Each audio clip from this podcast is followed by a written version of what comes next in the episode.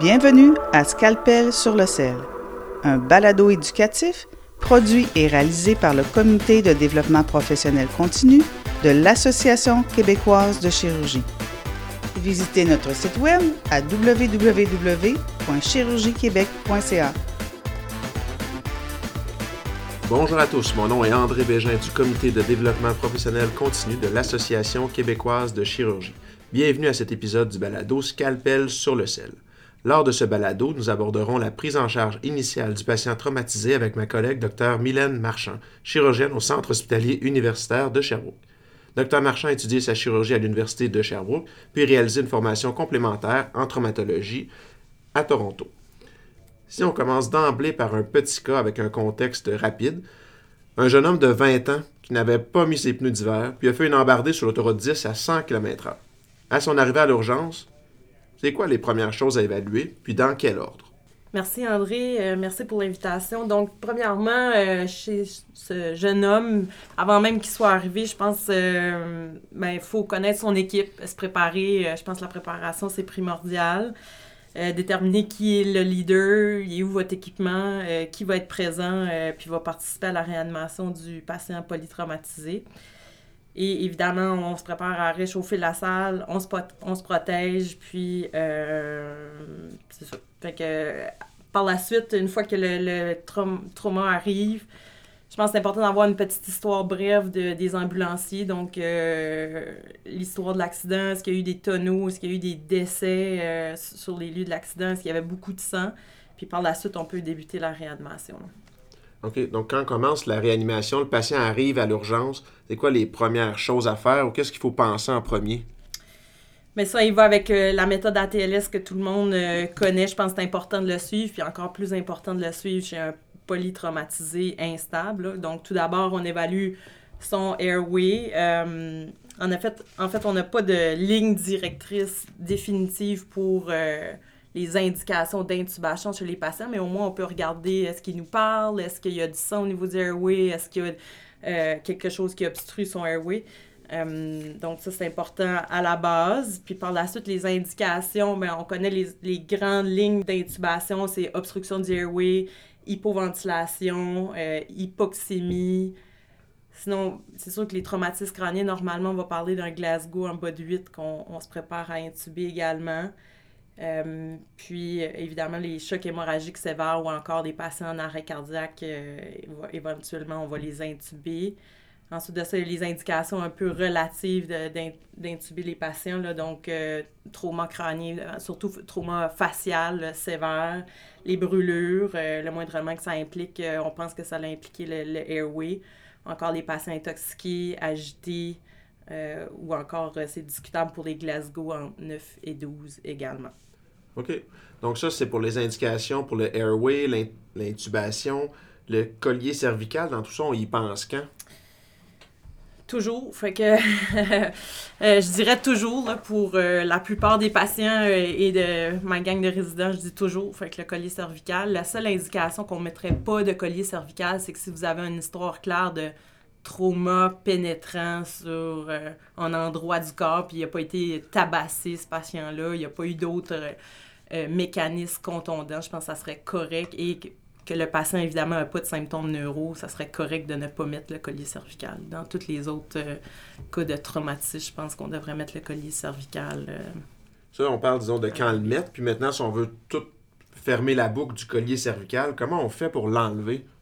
Fait que il y a deux échelles là, à l'urgence qu'on peut suivre pour déterminer si les patients ont besoin d'imagerie ou pas. Fait que souvent dans la littérature, on va parler soit de le Nexus ou le Canadian C-Spine Rule. Fait que vous pouvez aller jeter un coup d'œil, mais le Canadian C-Spine Rule, en gros, c'est les patients qui ont eu des mécanismes haute vélocité, le moindrement qui sont en haut de 65 ans euh, ou le moindrement qui présentent des symptômes neuro, on devrait faire de l'imagerie.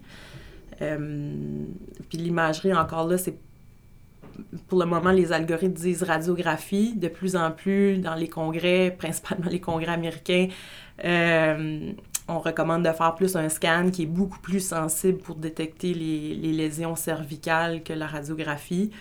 Euh, mais pour le moment, on ne peut pas encore conclure que le scan est meilleur, définitivement meilleur. On n'a pas assez d'études, pas assez de preuves pour démontrer ça. Donc, ça demande encore une radio. Ben, euh, souvent, souvent, le scan est plus employé, là, mais on, peut, on pourrait se permettre de faire une radiographie. C'est juste de savoir, je pense que la sensibilité est très faible pour une radiographie. Okay. Fait qu'il y a des échelles dans la littérature pour nous aider à guider est-ce qu'on fait de l'imagerie ou non. Euh, mais c'est sûr que si on a un jeune patient qui n'est pas intoxiqué, pas de symptômes neuro, qui n'a aucune douleur cervicale, avec pas un mécanisme dangereux, quand on parle de mécanisme dangereux, c'est tonneau ou chute d'une grosse hauteur ou encore les fameuses motos, euh, piétons versus auto également. Là. Fait que ça, c'est tout considéré comme des mécanismes dangereux où on devrait faire de l'imagerie. Mais si on n'a pas cette histoire-là, ben, on pourrait se permettre d'éclairer la colonne à l'urgence. Maintenant que la voie aérienne et la colonne cervicale sont protégées, on fait quoi avec le patient? Ben, je pense qu'on est rendu au B, d'évaluer le B. Euh, il y a quatre grands diagnostics à déterminer dans le B. Là. C'est pas très grave si on passe à côté de, la, seule fracture de côte. Là.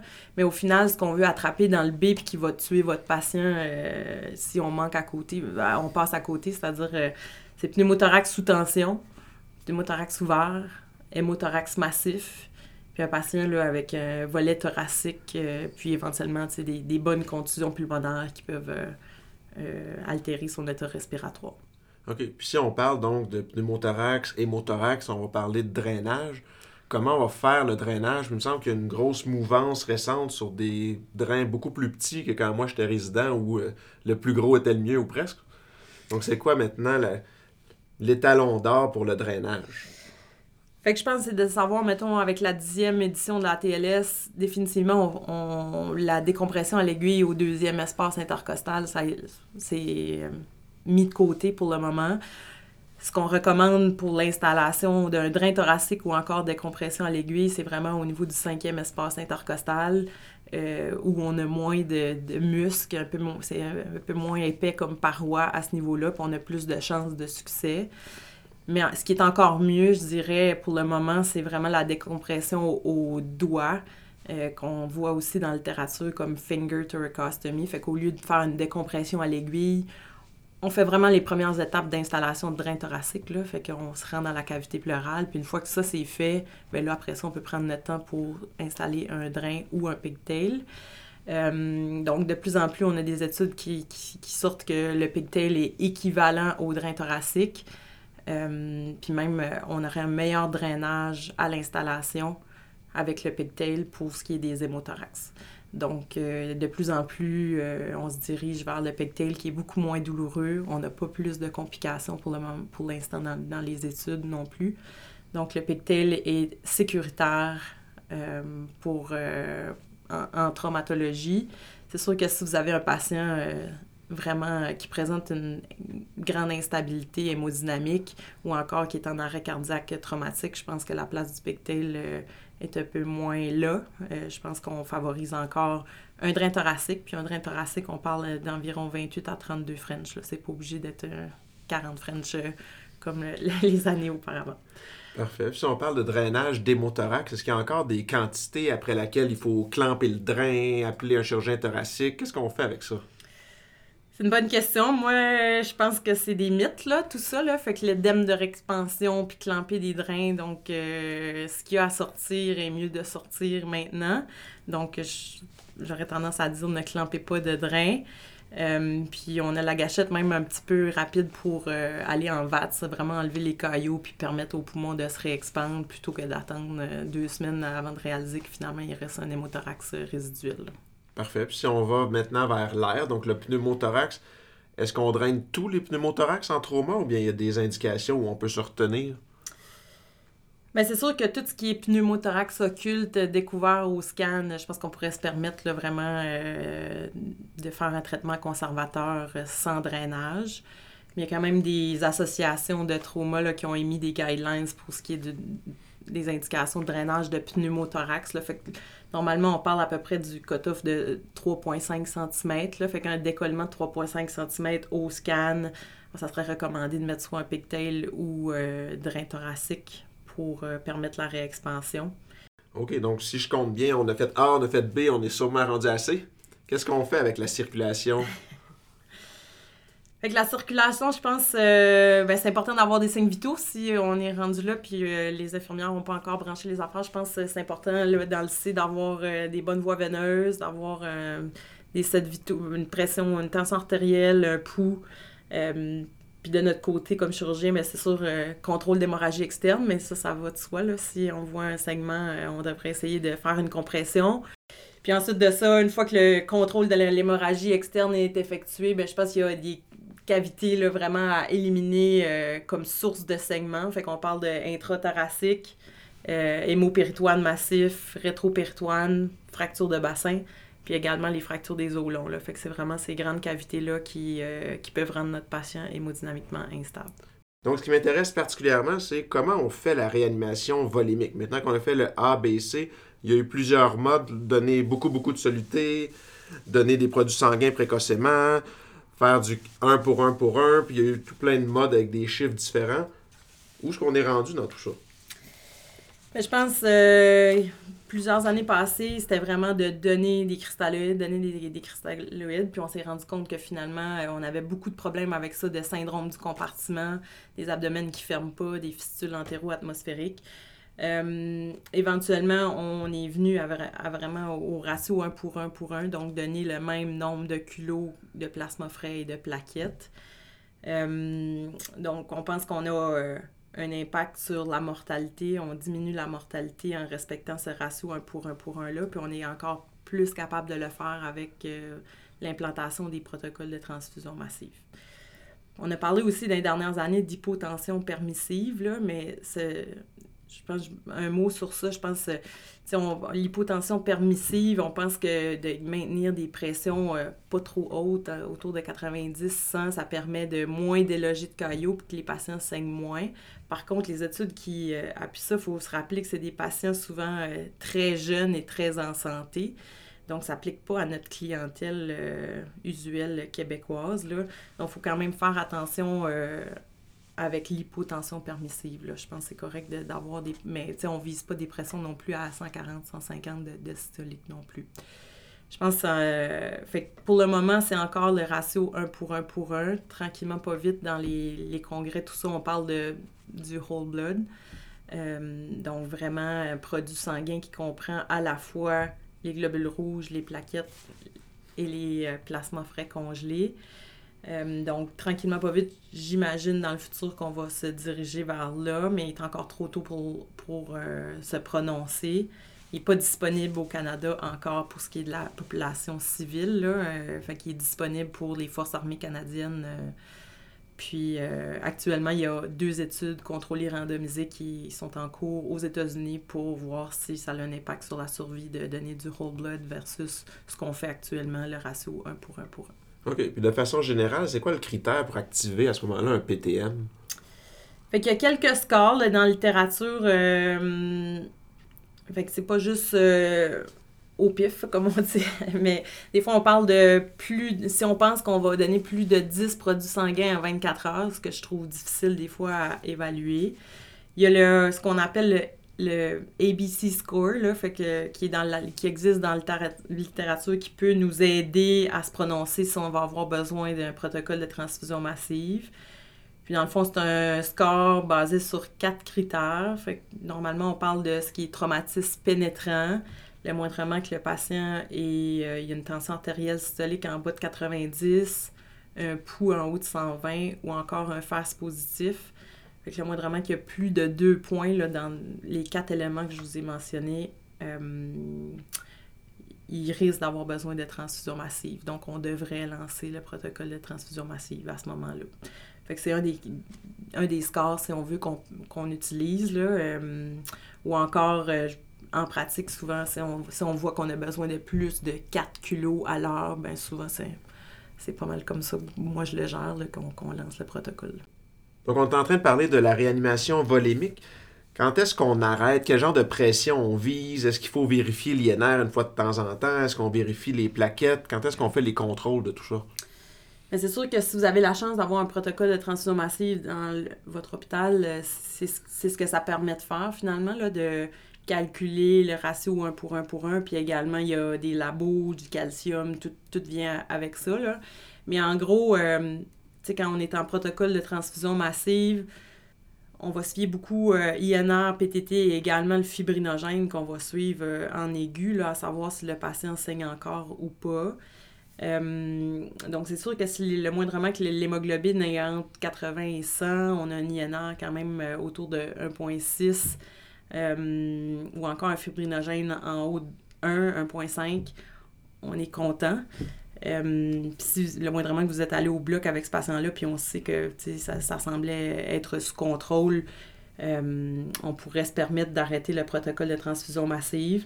C'est sûr qu'avec un protocole de transfusion massive, on vise des TAM autour de 65, une tension artérielle systolique euh, qu'on aime bien en haut de 90 définitivement. c'est sûr qu'en traumatisme crânien, on vise plus haut que ça. Là. OK. Puis l'acide tranexamique, maintenant, on dirait que c'est quasiment bon comme dans l'eau bénite. On en donne à qui? Fait que euh, l'acide tranexamique, euh, je pense c'est ça coûte pas cher. on a une bonne étude qui s'appelle Crash 2 là, en trauma euh, qui impliquait 20 000 patients là, qui nous a démontré qu'il y avait quand même un impact à donner de l'acide tranexamique à nos patients. normalement, on va essayer de viser de donner l'acide tranexamique ou le cyclocapron, qu'on l'appelle aussi, là, en moins de 3 heures depuis le traumatisme. Donc, il y, aurait même un effet délétère sur la, mortalité si on le donne en haut de 3 heures. Donc, on, vise. C'est pour ça que normalement, l'acide tranexamique, j'essaie de le rentrer également dans l'évaluation du C. Donc, euh, si on a un patient qui est hémodynamiquement instable, il devrait recevoir du cyclocapron. Les indications sont assez larges pour le, cyclocapron. Donc, dès qu'on a un segment qui soit visible ou identifié, le segment majeur euh, en salle de trauma, ou une pression en bas de 90 ou un pouls en haut de 100, ça serait les indications de donner le cyclocapron. Ensuite de ça, dans les dernières années, on a eu CRASH 3, l'étude CRASH 3, qui est euh, également l'évaluation de l'acide tranexamique en traumatisme crânien. Il y aurait également un bénéfice à, un bénéfice donner l'acide tranexamique euh, également en traumatisme crânien. Ça a un impact sur la mortalité. le seul moment où on n'a pas vu d'impact, c'était vraiment les traumas crâniens sévères à l'arrivée avec un Glasgow à 3, c'est sûr que là, on a un peu moins d'impact sur ces patients-là. La façon de donner l'acide tranexamique, euh, fait que normalement, dans la littérature, c'est encore 1 gramme en bolus sur 10 minutes, suivi d'une perfusion de 1 gramme étalée sur 8 heures. Euh, il y a certains centres qui ont essayé de comparer 2 grammes, parce qu'il y avait beaucoup de patients qui ne recevaient pas la perfusion de, en 8 heures. Fait qu'on a euh, également, là, si, vous regardez un petit peu la littérature, il y a également le 2 grammes. Fait qu'il y a certains centres qui donnent 2 grammes d'emblée à l'arrivée. Ils ont essayé de comparer est-ce que 2 grammes est meilleur que 1 gramme, mais on ne le sait pas encore, on n'a pas encore la réponse. Je dirais que la, plupart des centres encore au Québec donnent 1 gramme en bolus sur 10 minutes à la salle de trauma suivi de la perfusion. Et puis si on suppose un patient qu'on va opérer, qui a son acide tranexamique, qui a une hémorragie massive, qu'on fait une chirurgie de sauvetage, est-ce qu'il faut le répéter, l'acide tranexamique, ou c'est une fois, puis avec c'est tout? Bien, normalement, c'est ça, c'est une fois suivi de la perfusion. Mais encore une fois, avec mes résidents, je dis, comptez pas là-dessus pour arrêter le segment. Là. Fait que, c'est au final, ce que ça fait, l'acide tranexamique, ça diminue la mortalité à 28 jours. Ça n'arrête pas tous les segments majeurs. Là. Parfait. Est-ce qu'il y a une quelconque diminution des transfusions avec l'acide tranexamique ou pas? Oui, oui. Euh, fait qu'on donne moins de produits sanguins, puis également, euh, on voit pas de différence en termes de complications thromboemboliques. Donc, par rapport à la réanimation, la transfusion, est-ce qu'il y a des messages à retenir? Ben, je pense que c'est d'agir euh, rapidement sur le segment en ayant un contrôle euh, soit par compression ou encore euh, se rendre rapidement euh, au bloc opératoire chez ces patients-là. Pour ce qui est de la réanimation, c'est de respecter encore le ratio 1 pour 1 pour 1. L'ATLS recommande encore le 1 litre de cristalloïdes, puis si on a évidence de saignement, d'y aller avec les transfusions d'essayer de traiter l'hypothermie, traiter la, la, coagulopathie rapidement également, puis penser également à, administrer l'acide tranexamique tôt dans votre réanimation. Parfait. Donc, on parlait de l'état de coagulation, mais va avec ça aussi les patients déjà anticoagulés. Qu'est-ce qu'on fait avec ces patients-là? Ben, c'est sûr que si le patient euh, peut nous répondre quel agent il prend, puis euh, ça fait combien de temps qu'il a, pris l'agent, ça va nous aider un petit peu à savoir euh, où on va. C'est sûr qu'il y a plusieurs algorithmes dans la littérature, dont des algorithmes pour le renversement des anticoagulants. Ben, tu sais, si on parle de, par exemple, le patient est sous coumadin, qu'est-ce qu'on va faire avec ce patient-là? Qu'est-ce qu'on lui donne à l'urgence? Il est en trauma, on pense qu'il saigne, il est un petit peu hypotendu. Comment on gère ce patient-là? Est-ce qu'on rajoute des choses avec tout ce qu'on a déjà dit? Ben, je pense que c'est bon de se poser la question est-ce qu'on doit le renverser ou pas? Là? Donc, on renverse pas tout le monde, euh, tu le moindrement qui ont euh, des, des, contusions minimes, euh, tout ça, on ne renversera pas les patients. Mais c'est sûr que si on parle de traumatisme crânien, un patient qui est sous coumadin ou encore un patient qu'on risque d'apporter au bloc opératoire, ben, je pense que oui, il faut, faut renverser ce patient-là. Euh, pour ce qui est des algorithmes, ben, c'est sûr que pour le, ce qui est du coumadin, normalement, on va parler du octaplex ou beriplex là, qui est disponible dans les, hôpitaux. Euh, il y a normalement un algorithme à l'urgence également pour savoir euh, c'est quoi la dose puis comment on administre ça. Là. OK, parfait. Puis si on parle des autres, en gros, il y a nos trois catégories. Là, on a parlé des d'antagonistes de la vitamine K, ceux qui sont plutôt les inhibiteurs du facteur 2A, comme le dabigatran, on va faire quoi avec ce patient-là? À l'urgence, qui a par exemple une fracture du bassin, puis on sait de toute évidence il saigne, on veut aller en angio ou faire un pactage. Euh, comment on le prépare? Bien, c'est sûr que pour le dabigatran, euh, de moins en moins de patients euh, prennent cet agent-là, mais on a un antidote spécifique pour cet agent-là, qui est le. Donc, on parlait maintenant pour renverser le facteur, les inhibiteurs du facteur 10A, comme l'héliquis, le Xarelto. On fait ça comment? Est-ce qu'il y a des trucs spécifiques?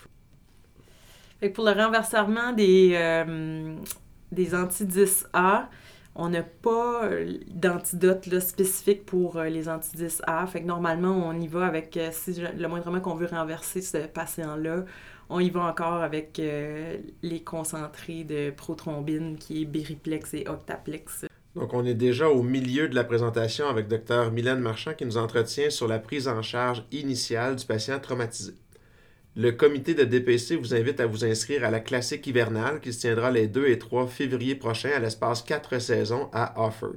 Cet hôtel est situé tout juste de l'autre côté de la rue du télésiège Giroux Est pour combiner plaisir et DPC. Il y aura aussi un atelier de simulation sur cadavre le 3 mai à Sherbrooke sur la réparation de la hernie inguinale en mettant un accent particulier sur la réparation laparoscopique. Le balado se poursuit dans quelques instants.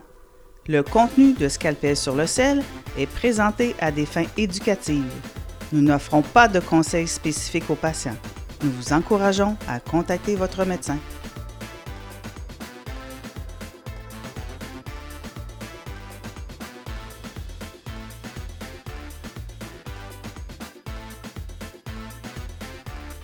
Donc, on est maintenant de retour avec Dr. Mylène Marchand sur la prise en charge initiale du patient traumatisé. Donc, maintenant qu'on a bien résumé la prise en charge initiale du patient traumatisé, on va approfondir quelques petits points. Si on débute avec le FAST, ça consiste en quoi? C'est quoi sa place? Ben, en fait, euh, le FAST est utilisé fréquemment là, dans le C, mais principalement, il y a vraiment une belle utilité pour les patients qui sont instables hémodynamiquement euh, à l'urgence, fait pour identifier une, source de saignement au niveau abdominal.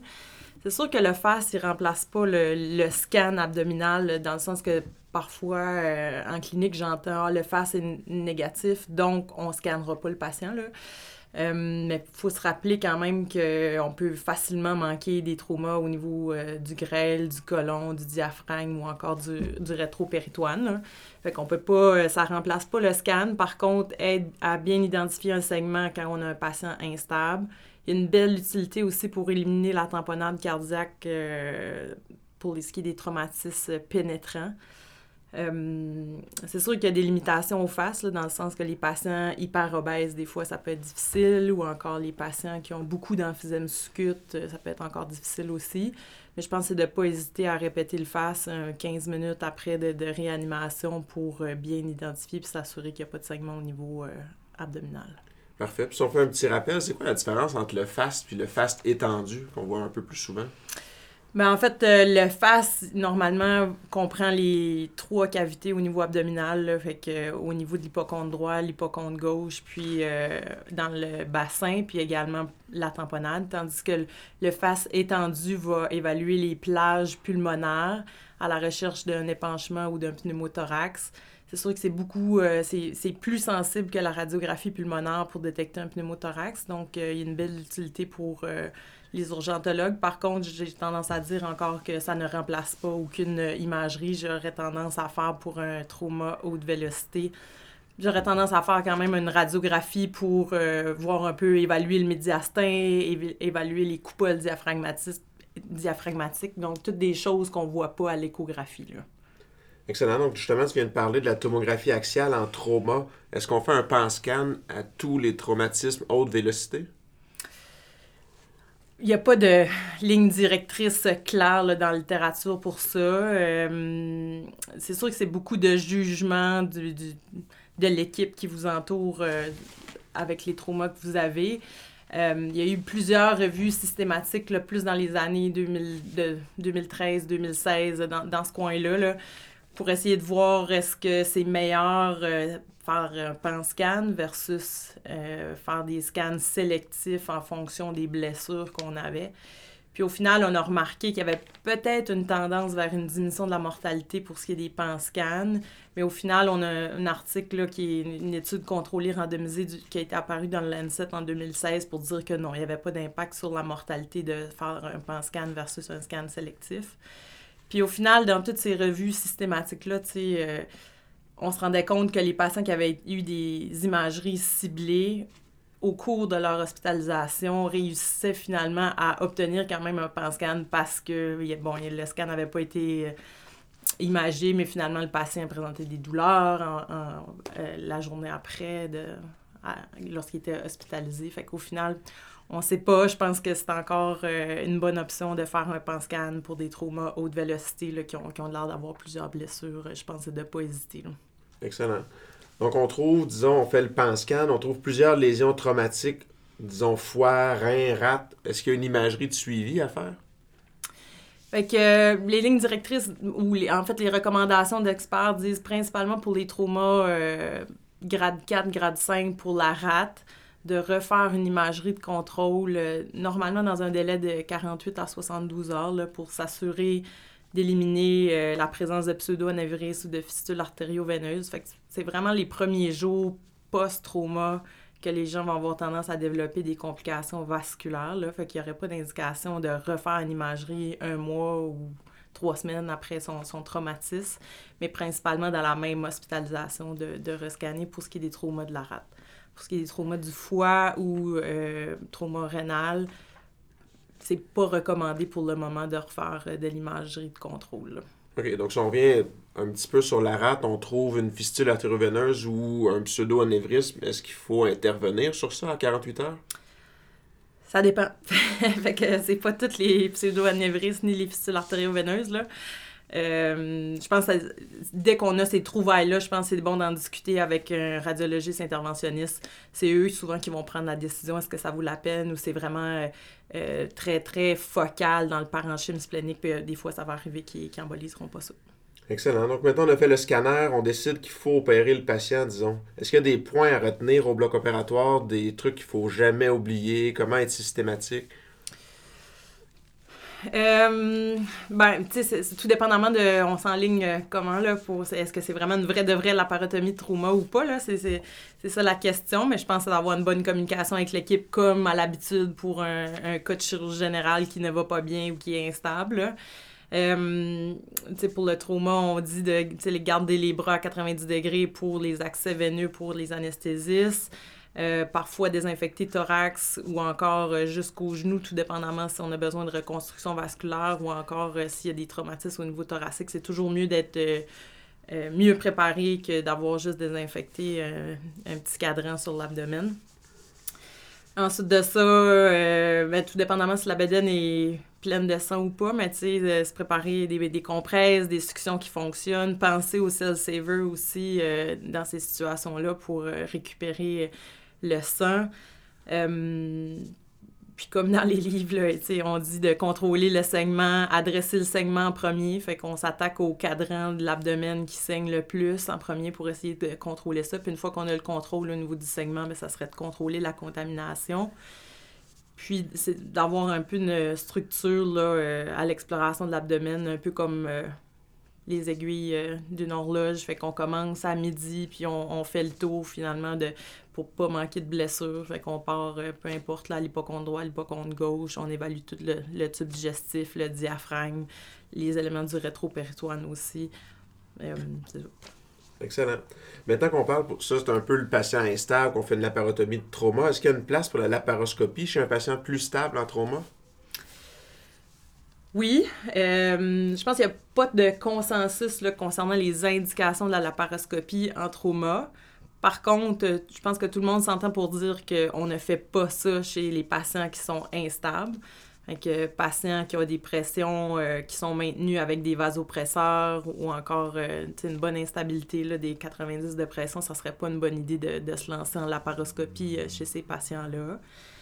Euh, pour les patients trauma crânien sévères, on aime moins ça aussi. Par contre, euh, je pense de plus en plus en 2023, on a une belle place pour la laparoscopie. On fait plein de chirurgies en laparoscopie.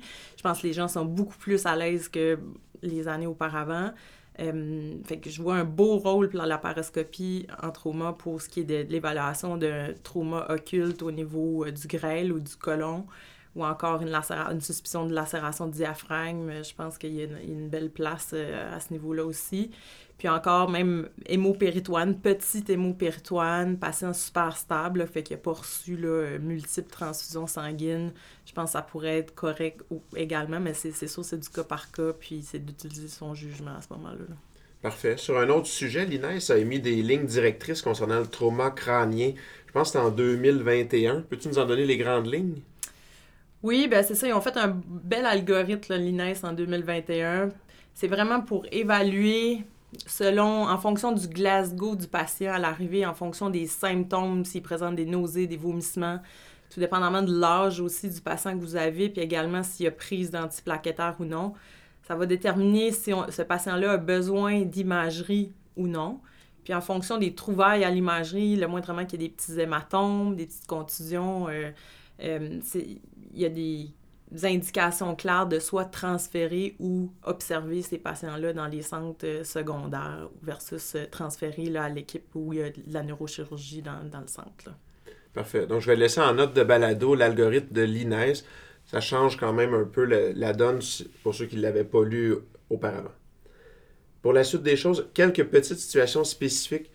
Quelques mots sur l'hypothermie. Ben, je pense qu'on a parlé du A, B, C, D. Fait que le, vraiment pas oublier le E, là, euh, qui est un élément qui est vraiment important. Donc, dans le E, on expose bien le patient. Puis c'est vraiment important de prendre la température du patient. Principalement là, là avec nos traumatismes de l'hiver, les traumas de skidoo, de ski qui ont resté longtemps dehors. Euh, on, on, est vraiment surpris à chaque fois, là, mais ces patients-là, ils perdent leur chaleur euh, rapidement. Puis, tu sais, c'est sûr que ça contribue à la dysfonction d'organes puis à la coagulopathie qui s'installe chez ces patients-là. Donc, euh, bien important d'y penser. Et c'est important aussi dans le E de d'évêtir les patients, examiner bien les patients également, là, pour, principalement pour ce qui est des traumas pénétrants. Donc, euh, examiner derrière le cou, le cuir chevelu, les aisselles, les aines. Euh, donc, c'est important de porter une attention particulière à ça. Pour ce qui est des touches rectales, de plus en plus de délaissé, je dirais. On, entend de plus en plus d'articles qui, qui sortent pour dire est-ce que c'est vraiment pertinent de faire un toucher rectal à tous les patients. Euh, je pense que non. La réponse c'est non. Euh, mais plus important, si on a une suspicion d'un trauma médulaire, c'est sûr, ou encore un trauma pénétrant ou une fracture de bassin qui a pénétré le rectum, mais je pense que c'est important de faire un toucher rectal. Mais dans les autres situations, là, si le patient il présente aucune blessure, puis il a juste eu euh, un trauma euh, face à face avec un auto, puis il n'y a, pas l'air d'avoir de lésion, s'il vous plaît, épargnez le toucher rectal. Euh, maintenant, quelques mots pour la femme enceinte, autre situation spécifique.